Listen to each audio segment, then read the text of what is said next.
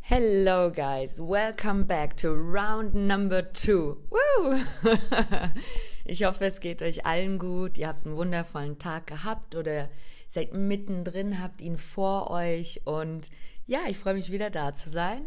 Na, alle zwei Wochen eine Folge. Ich freue mich, ich freue mich sehr und ich habe mir Gedanken gemacht, wie ich diesen Podcast aufteile und ich bin zu keinem guten Entschluss gekommen. Also werde ich immer Themen behandeln, die gerade reinkommen. Entweder Fragen von der Community auf Instagram, da kriege ich sehr viele Fragen, oder wenn mir im Alltag was begegnet.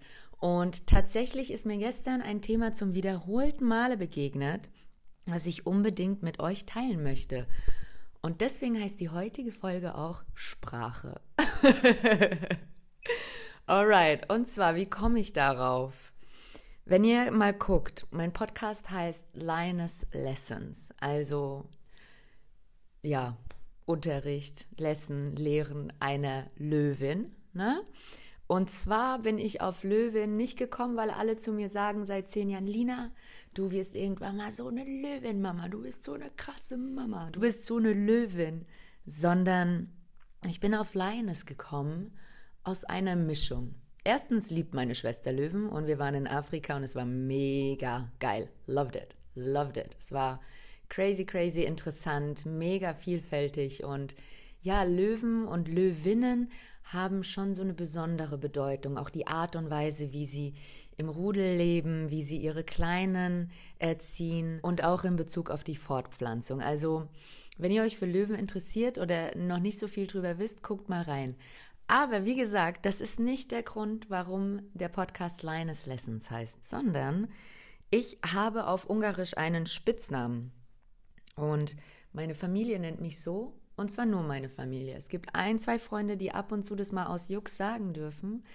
Aber, well, ihr wisst, manche Sachen dürfen halt nur auserwählte Menschen, ne? Ich glaube, das geht hier den meisten, wenn nicht sogar allen so. Vermute ich jetzt einfach mal.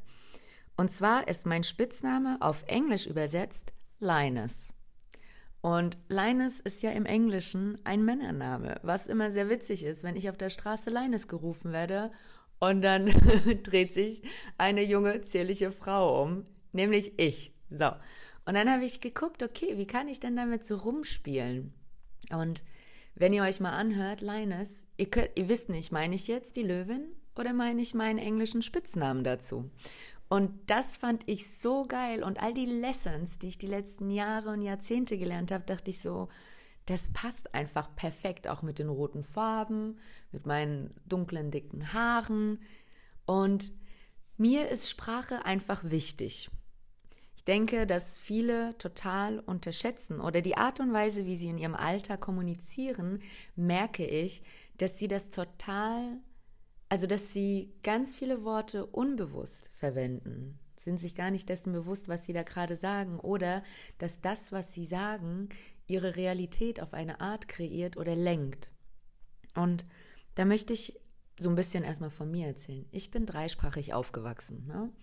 Ähm, die erste Sprache, die ich gesprochen habe, war Ungarisch, weil beide meine Eltern aus Ungarn kommen. Dann habe ich Deutsch gelernt in der Schule und Englisch. Bin mit 16 nach England, manche von euch wissen es ja schon, habe dann mein Abi gemacht und habe dann dort drei Jahre studiert. Deswegen werdet ihr auch immer mal so ein bisschen Denglisch mit drin haben, weil mein Gehirn einfach nonstop 24-7 auf drei Sprachen funktioniert. Und das ist einfach wirklich ein Fakt, dass manchmal mir auf der einen Sprache das schneller einfällt als auf der anderen. Mit Ungarisch, da, äh, das erspare ich euch, aber das Deutsch und Englisch, Tja, das bin ich. Und manchmal rutscht dann auch noch dieser Berliner Dialekt rein, weil ich die letzten acht Jahre dort gelebt habe, jetzt auch noch aktuell dort lebe und im Laufe des nächsten Quartals umziehen werde. Also, ja, ich denke, da wird wohl hier gerade auch, geht eine Ära auf eine Art zu Ende und ich weiß noch nicht, wohin mit mir, aber anstatt den Kopf in den Sand zu stecken, strecke ich ihn ganz weit hoch in die Höhe und gucke so fern und so weit ich kann, um zu sehen, welches der nächste Punkt ist, den ich anvisiere, wo ich hin möchte. Ja? Und dadurch, dass wir mehrsprachig aufgewachsen sind, war bei uns in der Familie immer Sprache ähm, ein Thema. Es war immer relevant. Wir haben uns immer für die Etymologie erinnert, also die Wurzel, die Herkunft der Worte. Da steckt nämlich so, so, so viel drin. Und die letzten Wochen und Monate habe ich vermehrt immer wieder diesen Satz gehört. Elina, ich habe mal eine dumme Frage. Und ich gucke die Leute mal an und ich kann mich einfach nicht stoppen. Ich sage jedes Mal, du, es gibt keine dumme Frage.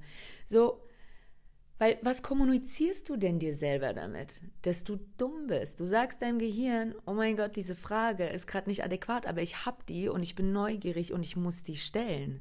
Oder du sagst damit, ey, ähm, scheiße, für den Fall, dass der andere die Frage blöd findet, habe ich schon zumindest gesagt, das ist dumm. Also ist es legitim, dass ich sie frage? Und also wie viel niedrige, so wie viel Komplexität kommunizierst du da auf einer niedrigen Ebene dir selber gegenüber?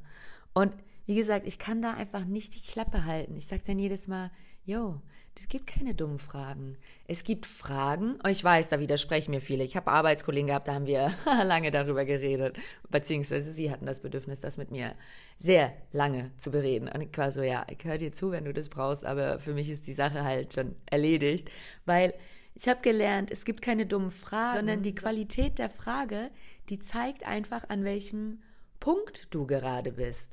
Und manchmal ist der Punkt halt eben noch nicht so weit oder so hoch, wie du das gerne hättest. Aber deswegen gibt es keine Dummfragen. Es gibt halt Fragen, die vielleicht unangemessen sind, die unangenehm sind, aber der andere hat auch immer die Wahl zu sagen, ey, ich antworte dir auf diese Frage nicht. Ne?